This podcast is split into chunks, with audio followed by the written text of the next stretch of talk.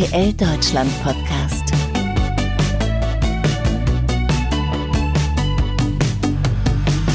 Der Kreis schließt sich für Mareile Höppner. Ihre TV-Karriere startete vor über 20 Jahren bei RTL. Jetzt ist sie wieder zurück, genauer gesagt als neue Moderatorin von RTL Extra. Und äh, für die Premiere hatte sie direkt ein hartes Investigativthema im Gepäck, das ihr auch persönlich ein Herzenanliegen ist. Darüber wollen wir heute sprechen, hier im RTL Deutschland Podcast. Liebe Mareile, willkommen zurück und willkommen im Podcast. Ja, ich freue mich. Vielen Dank. Ich liebe ja dieses Medium Podcast. Insofern toll, dass wir hier sprechen. Ich finde, das ist eine ganz schöne Möglichkeit. Ähm, man lässt sich mal ein, man folgt so einer anderen Stimme und hat selbst Bilder im Kopf. Und das finde ich sehr faszinierend. Ich bin allerdings auch ganz ursprünglich Radiokind. Insofern hast du mich mit dem Thema eh erwischt. Aber dann bist du ja wahrscheinlich auch gewohnt, dass beim Radio immer alles sehr kurz sein muss, kurz und knapp und kurz und bündig. Und ich mag besonders, dass man hier auch mal so ein bisschen ausschweifen kann. Ne? Das ist der große Vorteil, absolut. Beim Radio kennt man es, dass irgendwann kommt ein Claim oder ein Song. und beim Podcast kann man wirklich äh, lange sprechen. Ich habe tatsächlich auch schon zwei Podcasts gemacht, äh, einen royalen äh, und auch einen Crime-Podcast mit einer Kollegin zusammen. Also äh, ich probiere mich da auch gerne aus. Ich finde, es ist ein tolles, spannendes Medium. Insofern toll, dass wir hier reden. Ich meine, wer weiß, wir haben ja mit RTL Plus Musik eine eigene App dafür, wir haben mit der Audio Alliance eine eigene Produktionsfirma für Podcasts. Wer weiß, was da noch alles so kommt jetzt. Ne? genau, wie, wie lange sich der Tag noch ausbauen lässt. Ja, du, ich freue mich auf alle Möglichkeiten, die sich da noch bieten in dieser großen Welt von RTL. Ähm, aber natürlich versuchen wir jetzt erstmal, dass extra gut läuft, dass äh, die Zuschauer lernen, dass wir jetzt dienstags sind. Das ist ja ein neuer Tag. Es ist immer so der Montag gelernt gewesen und jetzt sind wir dienstags da. Und wir haben ganz viel Zeit, was Tolles. Wir haben jetzt, wie dieser Podcast auch, viel Zeit. Wir können auf einer Stunde erzählen. Das ist eine ganz tolle Möglichkeit im Fernsehen und nicht unbedingt eine Selbstverständlichkeit. Und die wollen wir natürlich gut nutzen. Also darum kümmern wir uns jetzt erst und danach vielleicht alles andere. Wie hat sich denn grundsätzlich für dich angefühlt, jetzt nach so langer Zeit zurückzukehren zu RTL?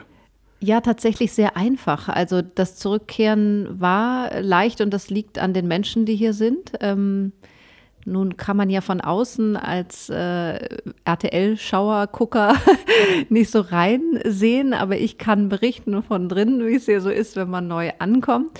Äh, man hält überall einen Klönschnack, wie wir in Hamburg sagen und äh, ist immer im Gespräch. Nun sagt man Hamburgern ja eigentlich nach, dass sie eher reserviert sind. Ich bin das gar nicht so. Insofern kommt mir diese Kölsche Art sehr entgegen und äh, ich finde es sehr herzlich. Und tatsächlich, äh, du wirst lachen, habe ich viele Kollegen getroffen, die ich schon von damals kenne. Gott sei Dank sind wir nicht älter geworden, aber es ist tatsächlich schon ein paar Jahre her.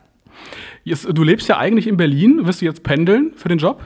Genau, ich bin eh große Bahnfahrerin. Das wird jetzt noch ausgeweitet auf jeden Fall. Ich kann dir bald wahrscheinlich die Strecke Berlin-Köln äh, anhand der Bäume wieder erzählen, wenn ich sie regelmäßig jetzt wöchentlich fahre. Genau, also mein Zuhause ist Berlin. Ähm, da lebe ich äh, mit Kindern und da will ich auch sein, weil die Kinder sich natürlich da total wohlfühlen. Und ähm, dann ist das auch jetzt unser Ort. Und da kann ich jetzt auch gerade meinen Sohn, also ich bin in einer Patchwork-Situation, aber insgesamt sind es drei Kinder.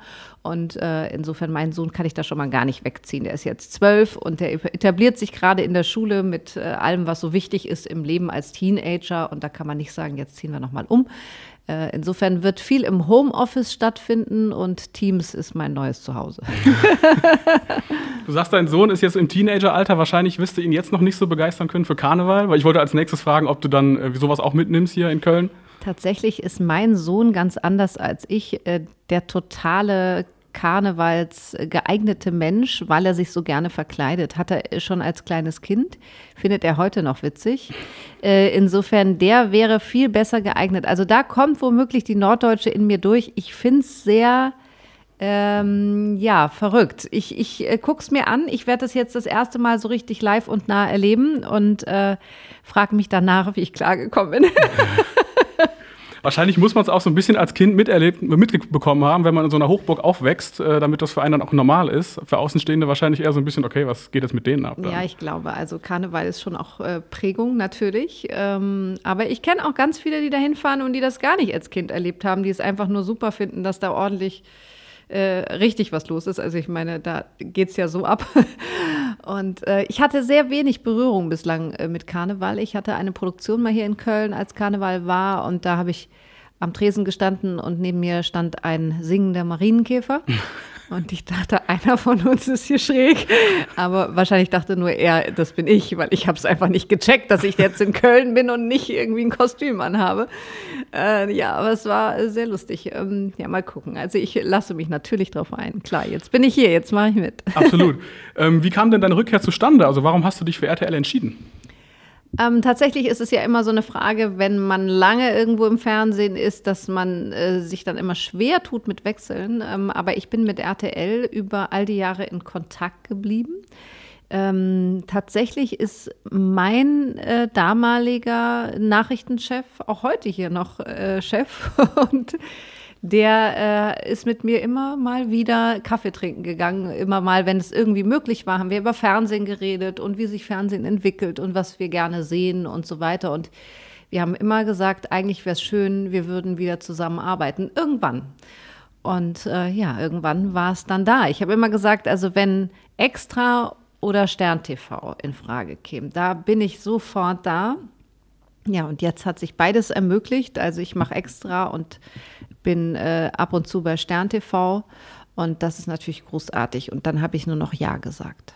Sind das auch so die beiden Formate irgendwie, äh, die so auch für dich für RTL stehen, so Lieblingsformate? Oder schweifst du auch mal komplett ab und guckst dir zum Beispiel den Dschungel an oder Let's Dance oder? Ich glaube, RTL ist schon das große Ganze. Mhm. Ähm, ich glaube nicht, dass man sagen kann, das sind nur die oder die Formate, aber natürlich gibt es Dinge, die sind gelernt.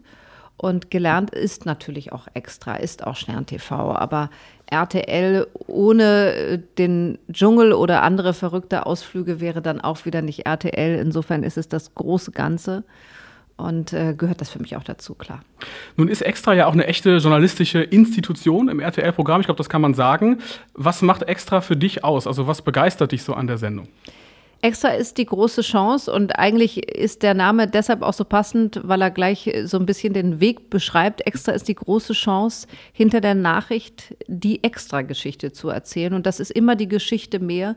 Das ist die tiefere Recherche, das ist das Aufdecken des Reporters eines Missstandes oder Aufrütteln. Man kann bei Extra immer was mitnehmen und wenn man am nächsten Morgen am Frühstückstisch noch über das Thema gestern bei Extra redet, dann haben wir viel richtig gemacht. Das ist unsere Idee. Und hast du eigentlich eine Übergabe von Nasan Eckes bekommen, also deren Nachfolge du ja antrittst bei der Sendung? Also Nasan und ich kennen uns schon sehr, sehr lange. Das ist ja das Witzige, dass wir tatsächlich bei RTL damals gemeinsam angefangen haben, vorgestern. und ähm, als Wettermoderatorin. Also wir können äh, immer noch gefährliches Halbwissen über Cumuluswolken weitergeben und solche Sachen. Ähm, das war der Start damals für uns und dann sind wir beide eine ziemlich große Reise gegangen. Ich über viele Sender und Nasan vor allem im RTL-Kosmos. Ähm, wir sind so lange dabei und machen beide so lange Fernsehen, dass man mit Ratschlägen äh, sich zurückhält. Die Schuhe von Nasan, das ist genauso wie die Schuhe von Birgit, die stehen hier im Regal und werden geehrt. Die haben auch diese Sendung natürlich geprägt und gerade Birgit ist für viele natürlich klar äh, das große Extra-Ding gewesen. Aber ich glaube, man kann im Fernsehen immer nur das eigene entwickeln und man muss ganz bei sich sein und echt sein. Und gerade wenn wir uns über die heutige Zeit unterhalten und all die Anforderungen, die auf die Menschen zukommen, dann glaube ich, dass Fernsehen noch mehr die Aufgabe hat, ähm, echt zu sein, verbindlich zu sein, relevant zu sein. Und ähm, das möchte ich schaffen. Und das kann man immer nur mit der eigenen Art. Nach 15 Jahren wechselst du jetzt rüber zu Extra. Die erste Sendung hat schon stattgefunden, jetzt zu dem Zeitpunkt, wo wir sprechen. Wie hast du denn die Umstellung jetzt äh, empfunden? Die Umstellung war erstaunlich äh, leicht und schön. Ähm, wir haben aber auch fleißig gearbeitet im Hintergrund, das muss man sagen. Also wirklich schon sehr viel länger, als es von außen vielleicht so ersichtlich ist. Fernsehen darf ja auch immer ein bisschen leicht wirken. Dahinter wird natürlich ordentlich gewirbelt. Also wir haben schon sehr viel, sehr fleißig an diesen Filmen gearbeitet und besonders unser Hauptfilm, der hat also wirklich monatelange Recherche äh, gehabt. Insofern ist das natürlich eine ganz, ganz intensive Arbeit und der Wechsel war für mich ja erstaunlich gut. Also so ein Wechsel kann natürlich auch bedeuten, dass man erstmal denkt, oh je, und wie fühle ich mich jetzt hier? Aber es ging erstaunlich leicht und ich habe mich in diesem Studio äh, sehr schnell sehr zu Hause gefühlt. Also insofern hat es sich gleich so angefühlt wie, ja, okay, das äh, passt. Es ist ja auch immer wirklich mit so ein bisschen, mit, mit viel Mut ja auch verbunden und wahrscheinlich auch mit einer gewissen Aufregung dann so den Wechsel zu machen. Ich bin nicht so der Aufregungsmensch tatsächlich. Also ich bin eher ruhig, wenn andere Leute aufgeregt werden. Das hat mir immer schon geholfen, deshalb mhm. äh, kann ich auch gut auf der Bühne sein. Und äh, wenn ich Shows moderiere, was ich tatsächlich als Ausflug äh, immer wieder auch gerne gemacht habe und mache, dann äh, bin ich eigentlich äh, immer dann am besten, wenn alle sehr nervös werden, weil vielleicht was schief geht. ich hatte mal eine Show äh, moderiert und Herbert Grönemeyer sollte eigentlich nur einen Titel singen. Dann fand er aber, dass die Tonakustik nicht gut war und wollte den zweiten Titel singen. Aber die ganze Background-Geschichte lief von einem Band ab. Und nun war das alles gar nicht vorbereitet und alle schwitzten und hinter der Kamera wurden wild die Arme gehoben und bitte nein und bitte nein. Das sind die Momente, die ich liebe, weil ich immer denke, jetzt können wir den Zuschauern mal zeigen, wie witzig Fernsehen auch sein kann und wie wir improvisieren müssen. Und äh, ja, ich mag solche Momente. Und das war schon immer so, dass du quasi dieses Lampenfieber gar nicht hattest oder ist das auch so mit der Routine irgendwann? Äh das ist, glaube ich, über die Jahre gekommen. Also irgendwie gab es immer so ein Ding, dass ich mich vor der Kamera ganz normal und natürlich gefühlt habe und nie so verstellt, das mhm. schon. Aber natürlich bin ich am Anfang aufgeregt gewesen vor Begegnungen, vor Menschen, die ich treffen durfte. Ich hatte viele Interviews mit Politikern, mit Stars, mit dem Fürsten von Monaco, der Königin von Schweden. Ich habe mit so vielen Leuten gesprochen und natürlich immer, wenn irgendwas das erste Mal passiert, ist man auch nervös und fragt sich, wie stelle ich es an. Aber meine Mutter hat mir mal gesagt, äh, und auch wenn das jetzt ein bisschen kess klingt, ich erzähle es jetzt einfach, meine Mutter hat mir mal gesagt, wenn du ganz nervös bist, stell dir dein Gegenüber nackt vor. Keine Sorge, ich mache das jetzt nicht mit dir. Aber das hat mir oft geholfen. Damit ist ja nicht gemeint, dass man sich jetzt jemanden ernsthaft nackt vorstellt, sondern den Anzug wegdenkt oder das Auftreten oder die Menschen drumherum, die Pressesprecher, die dir im Vorwege sagen, auf keinen Fall dürfen diese Themen thematisiert werden. Und du weißt aber, das ist eigentlich meine Geschichte und die werde ich heute auch bringen und fragen. Ähm, und das hilft schon sehr, dass man versteht, äh, dass man sich auf Augenhöhe begeben muss, immer mit allen. Und ich glaube, das ist das Wichtigste. In deiner ersten Sendung am Dienstagabend seid ihr jetzt mit einem besonders schweren Thema gestartet, auch ein sehr persönliches Thema für dich. Deswegen warst du ja wahrscheinlich, hast du ja wahrscheinlich schon auch eine gewisse Aufregung dazu gespürt. Worum ging es gestern Abend? Also es ist tatsächlich so, dass mir das Thema sehr am Herzen liegt und deshalb diese Sendung für uns auch nicht einfach nur nur ist sowieso eine erste Sendung, nicht nur eine erste Sendung, aber diese war uns besonders wichtig und mir ganz persönlich, weil dieses Thema Pflege ein so wichtiges ist. Und wenn man da in die Tiefe geht, und ich habe unglaublich viele Reaktionen bekommen auf diese Sendung, dann hört man, oh ja, stimmt, eigentlich will ich darüber erstmal gar nicht nachdenken. Wenn ich es dann doch tue, dann fällt mir auf, ich habe mich gar nicht abgesichert. Wie kann also das im Alter aussehen? Und dummerweise kommen wir ja alle dahin, auch wenn wir das Gefühl haben, wir sind ewig jung. Ähm, und dann ist die Frage, was passiert dann? Ja, und mit diesem Fall haben wir uns in der Sendung beschäftigt, haben uns gefragt, äh, wer unterstützt dann in Familien. Und ähm, das ist natürlich ein breiter Markt, ein Markt, auf dem sich viele Firmen tummeln, die da sehr angeblich lukrative Angebote unterbreiten. Und sie sind zum Teil auch äh, tatsächlich äh, kostengünstig, aber der Preis, den man zahlt, der ist unter Umständen hoch. Natürlich muss man sagen, gibt es auch viele, die da herausragend gute Arbeit machen. Das ist uns auch wichtig zu betonen, aber es geht eben auch darum zu sagen, das muss auf richtige Füße gestellt werden. Das muss abgesichert sein. Das muss für die meist Frauen, die diesen Job machen, äh, eine gute Absicherung geben. Und es ist natürlich auch für die Gepflegten wichtig. Wie sahen denn die Rechercheergebnisse gestern konkret aus? Ihr habt euch ja vor allen Dingen, glaube ich, auf zwei Vermittlungsagenturen für Pflegekräfte spezialisiert, ne?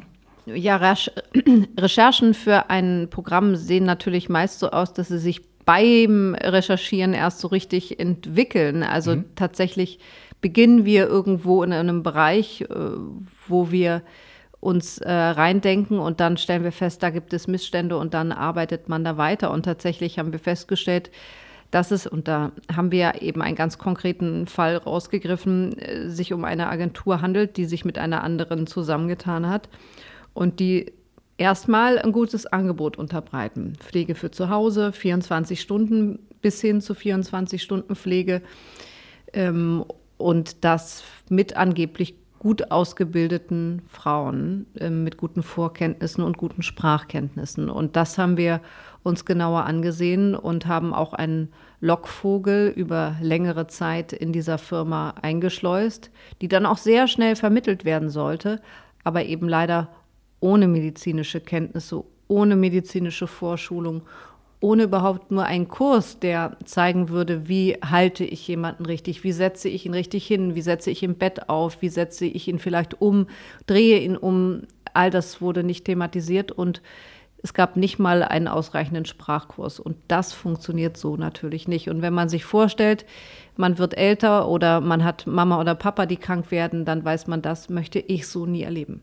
Und das war ja, glaube ich, euer Lockvogel war ja auch eine Ukrainerin, ähm, die im Prinzip auch mit einer Sprachbarriere, glaube ich, reingeschickt wurde. Also den Vertrag, den sie da unterzeichnen sollte, den konnte sie auch überhaupt nicht lesen. Und es wurde, glaube ich, auch nicht einmal überhaupt gefragt, ob sie irgendwelche Erfahrungen hat mit Pflege. Also Tatsächlich ist das ziemlich dramatisch gewesen und das ja auch live vor unseren Kameras. Also es wurde überhaupt nicht rückgefragt und im Gegenteil, die Frau wurde dann sehr schnell ohne jede Kenntnis weitervermittelt und wäre dann in die Familie gegangen. Da mussten wir dann eingreifen, weil wir sagen, ähm, das kann nicht sein, dass wir jetzt Schaden anrichten, aber dieser Fall wäre ja sonst genau so passiert und sie wäre zu einem wirklich schweren Pflegefall gekommen nach Hause. Und das ist natürlich dramatisch. Und jeder, der jemanden zu Hause hat, der gepflegt werden muss, weiß, da kommt es auf alles an und das muss man unglaublich sorgsam machen. Und deshalb kann es natürlich sein, dass diese Frauen das trotzdem sehr liebevoll tun, auf jeden Fall. Aber es muss eine Absicherung geben für diese Frauen und gleichzeitig auch für die Patienten, dass sie wissen, was auf sie zukommt. Zumal es ja, glaube ich, in diesem konkreten Fall ja auch so war, dass unser Lockvogel auch eine sehr zierliche Person ist und man sich ja auch fragte, wie, wie viele Menschen kann diese Person denn dann auch wirklich mal bewegen, wenn jetzt mal jemand zu Hause stürzt? Wenn du ja über 24 Stunden die einzige Begleitung dann bei jemandem zu Hause bist, ist ja. das ja nicht gewährleistet. Unser ne? Lockvogel war eine ganz zarte, kleine, schmale Person, du sagst es richtig. Und natürlich, wenn jemand das gelernt hat, so einen richtigen Griff, dann kann auch eine schmale, zarte Person jemanden drehen und heben. Unter Anstrengung mhm. und unter möglicherweise irgendwann Problemen mit dem Rücken, muss man auch sagen. Aber es ist natürlich möglich für eine gut ausgebildete Kraft. Aber da diese Frauen nicht mal diese Griffe beigebracht bekommen haben, wäre das dramatisch gewesen und für diese junge Frau fast nicht aushaltbar und für den Patienten richtig gefährlich. Also wenn jemand es nicht schafft, selbstständig sein Bett zu verlassen und die Person, die dort pflegt, muss diese die kranke Person aufrichten und kann es nicht, dann kann das für beide hochgefährlich sein. Du hast für den Beitrag ja auch noch eine äh, 24-Stunden-Begleitung selbst mit begleitet. Bist du da auf ähnliche Zustände gestoßen? Nee, wir wollten mit diesem Einblick zeigen, wie es auch gut laufen kann. Es ist uns unglaublich wichtig, dass wir auch zeigen, wie viel Engagement, wie viel Liebe und Hingabe in diesem Beruf natürlich steckt und wie viele Frauen das, äh, ich sage immer Frauen, bitte alle Männer mögen sich eingeschlossen fühlen, die pflegen. Ähm, das ist natürlich unglaublich herausragend, was da geleistet wird. Und wenn wir diese hohen Zahlen an zu pflegenden Personen in Deutschland hören, knapp fünf Millionen, dann ist das unglaublich viel Liebe dahinter. Alles Menschen, die dafür sorgen, dass diese Personen, diese Menschen weiter in ihren Familien leben können, dass sie, ähm, dass sie betreut werden. Also das ist ganz viel Liebe und Kraft und Einsatz. Und das wollten wir zeigen. Und natürlich trotzdem, auch da merkt man, wie viel Einsatz das bedeutet. Und man kann einfach nur den Hut ziehen, tiefen Respekt haben und sich selbst sagen, mein Gott, ich muss mir Gedanken machen ums eigene Alter und wie ich da vorgesorgt habe.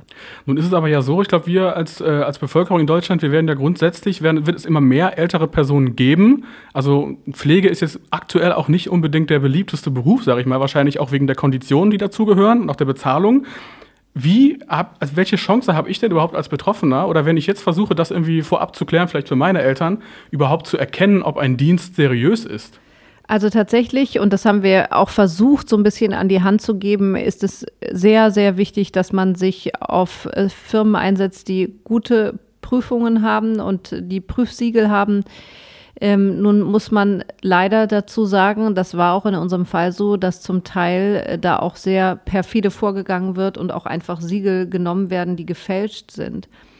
Also empfiehlt es sich natürlich, sich um große Agenturen zu bemühen. Es empfiehlt sich tatsächlich auch dort, ähm, sich zu informieren, wer hat gute Erfahrungen gemacht. Das haben wir nach dem, was wir gehört haben, ähm, durchaus so erlebt.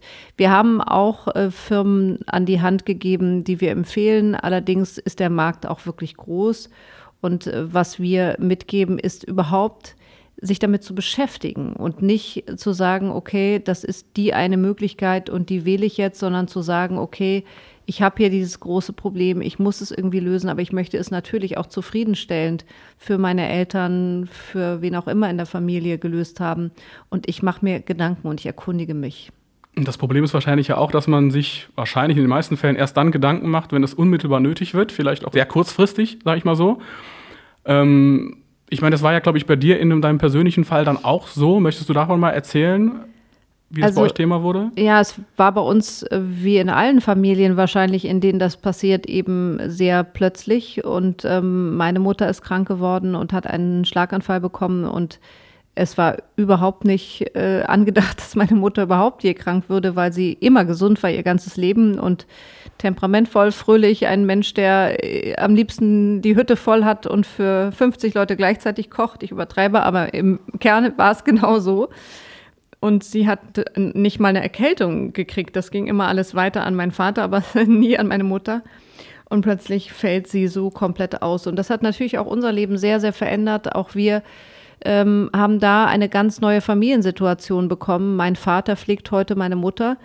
Ähm, all das musste er natürlich auch lernen. Ähm, wenn das in einer Beziehung passiert, äh, dann ähm, passiert das natürlich mit ganz viel Liebe und Respekt. Also das ist, kann ich zumindest in unserem Fall sagen. Aber ich glaube auch, dass es Paare auch vor große Herausforderungen stellt, die pflegen. Ich bin viel angesprochen worden, wie Frau, von Frauen, die ihre Männer pflegen, von Männern, die ihre Frauen pflegen das äh, ist eine Herausforderung für jede einzelne Partnerschaft.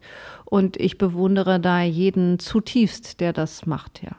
Findest du, es wird auch in der Öffentlichkeit vielleicht zu wenig über das Thema Pflege gesprochen an sich? Ich meine, es ist gefühlt immer erst wieder so Thema vor Wahlen, vor Bundestagswahlen. Wenn, der, wenn dieser Notstand nochmal wieder in den Fokus rückt und dann wird darüber gesprochen und danach fällt das wieder so ein bisschen flach. Das ist das große Bedauerliche an dem Thema Pflege. Es wird immer dann geschrien, wenn wir eine Krisensituation haben. Du sagst es gerade, wir stehen vor politischen Veränderungen. Dann wird immer dran gedacht, oh ja, stimmt, wir haben eigentlich ein Riesenproblem in der Pflege. Oder wenn wir in einer Ausnahmesituation sind, die wir ja nun gerade alle erlebt haben. Corona hat uns so lange beschäftigt. Und was haben wir dann gesagt? Oh je, was ist in unserer Pflege eigentlich los? Und viele der PflegerInnen haben gesagt, bitte nicht nur Applaus, wir brauchen gute Bezahlung.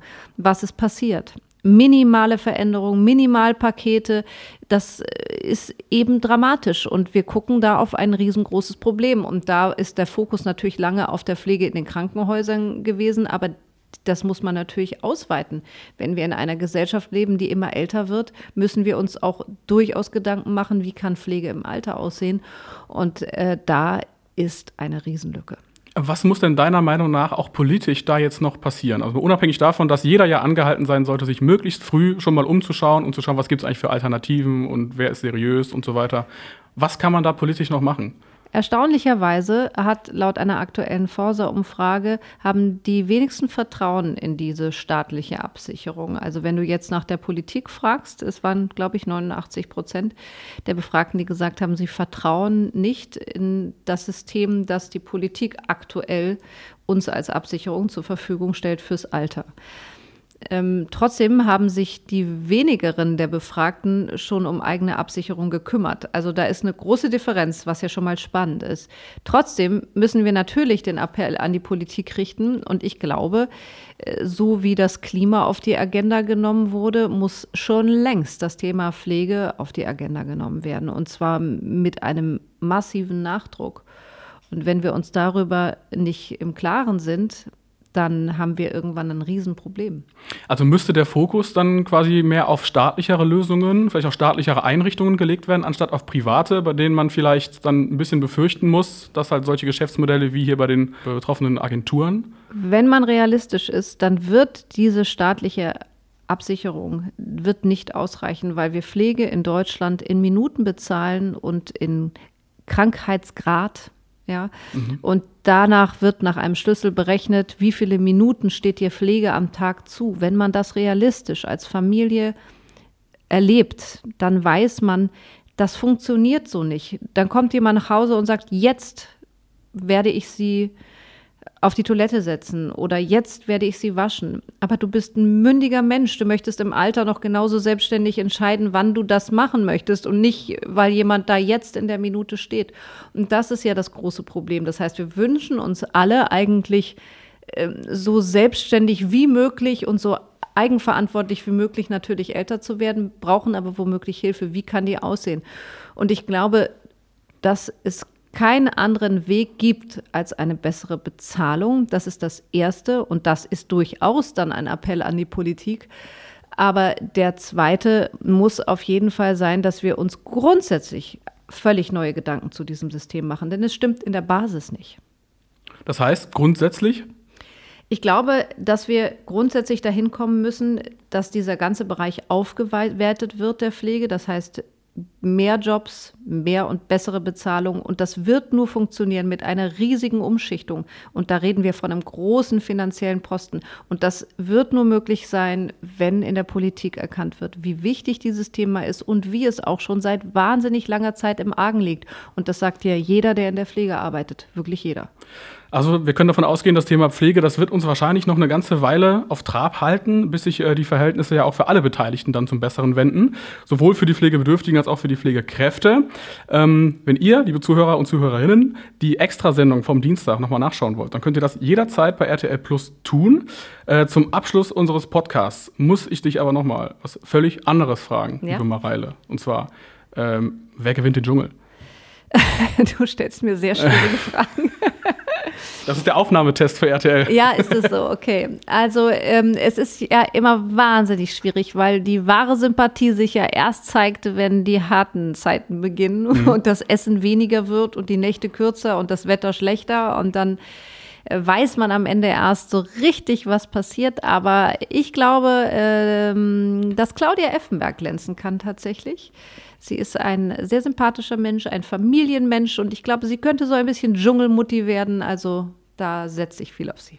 Also ich persönlich muss auch sagen, ich kenne sie noch gar nicht so sehr als öffentliche Person tatsächlich. Also jetzt im Gegensatz zu so Leuten wie jetzt dem, G, dem, dem Gigi oder ähm, dem Cosimo, die ja so oft auch in Shows irgendwie sind. Ich kann auch gar nicht einschätzen, wie sie ist. Also es ist ja bei vielen dann so, dass das Spannende am Dschungel ist, dass die Maske irgendwann fällt. Ähm, was für eine Maske könnte bei Claudia fallen? Also ich glaube, dass Claudia natürlich äh, vor allem wahrgenommen wird als die Ehefrau vom Fußballer mhm. und äh, sie ist durchaus ja auch immer wieder in, in, auf bunten Partys unterwegs und großen roten Teppichen. Aber sie ist eine Frau mit ganz viel Herz. Ähm, sie ist eine Frau, die sich ganz viel engagiert, hat äh, viele Themen, um die sie sich kümmert. Ähm, Tierschutz und Kinderhilfsorganisationen. Die ist wirklich total engagiert, hat äh, sehr viel Familiensinn und ich glaube, das äh, kann sich da ganz spannend zeigen. Wie sie sich so in Prüfungen gibt, bin ich sehr gespannt. Aber ich glaube, da ist sie auch zäher, als man denkt. Könnte sie vielleicht dann auch so sein, ähm, es gibt ja meistens so, eine, so ein bisschen so eine Lagerbildung auch im Dschungel, so Grüppchenbildung. Könnte sie so die Person sein, die die verschiedenen Lager so ein bisschen verbindet und vielleicht auch mal den Streit schlichtet oder man weiß ja gar nie, wie sich das so in so einem Gruppengefüge ergibt. Äh, der Dschungel hat ja fast was Psychologisches. Mhm. ähm, aber klar, also jeder hat alle Chance, sich von seiner besten und der anderen Seite zu zeigen. das macht es für die Zuschauer ja so faszinierend. Aber ich glaube, dass äh, Claudia ähm, auf jeden Fall mit Herz und frechen Sprüchen da weit nach vorne kommen kann. Dann sage ich vielen Dank, Mareile. Nochmal Welcome Back bei RTL und auch bei Extra. Ähm, die große Premierensendung Extra mit Mareile zum Thema Pflege, die könnt ihr euch alle nochmal bei RTL Plus anschauen. Ansonsten Extra ab jetzt mit verlängerter Laufzeit. Immer dienstags und um 22.35 Uhr. Das hier war der RTL Deutschland Podcast bei RTL Plus Musik und anderen Podcast-Anbietern. Danke euch fürs Zuhören und Weitersagen und bis zum nächsten Mal. Macht's Tschüss, gut. Danke. Das war der RTL Deutschland Podcast.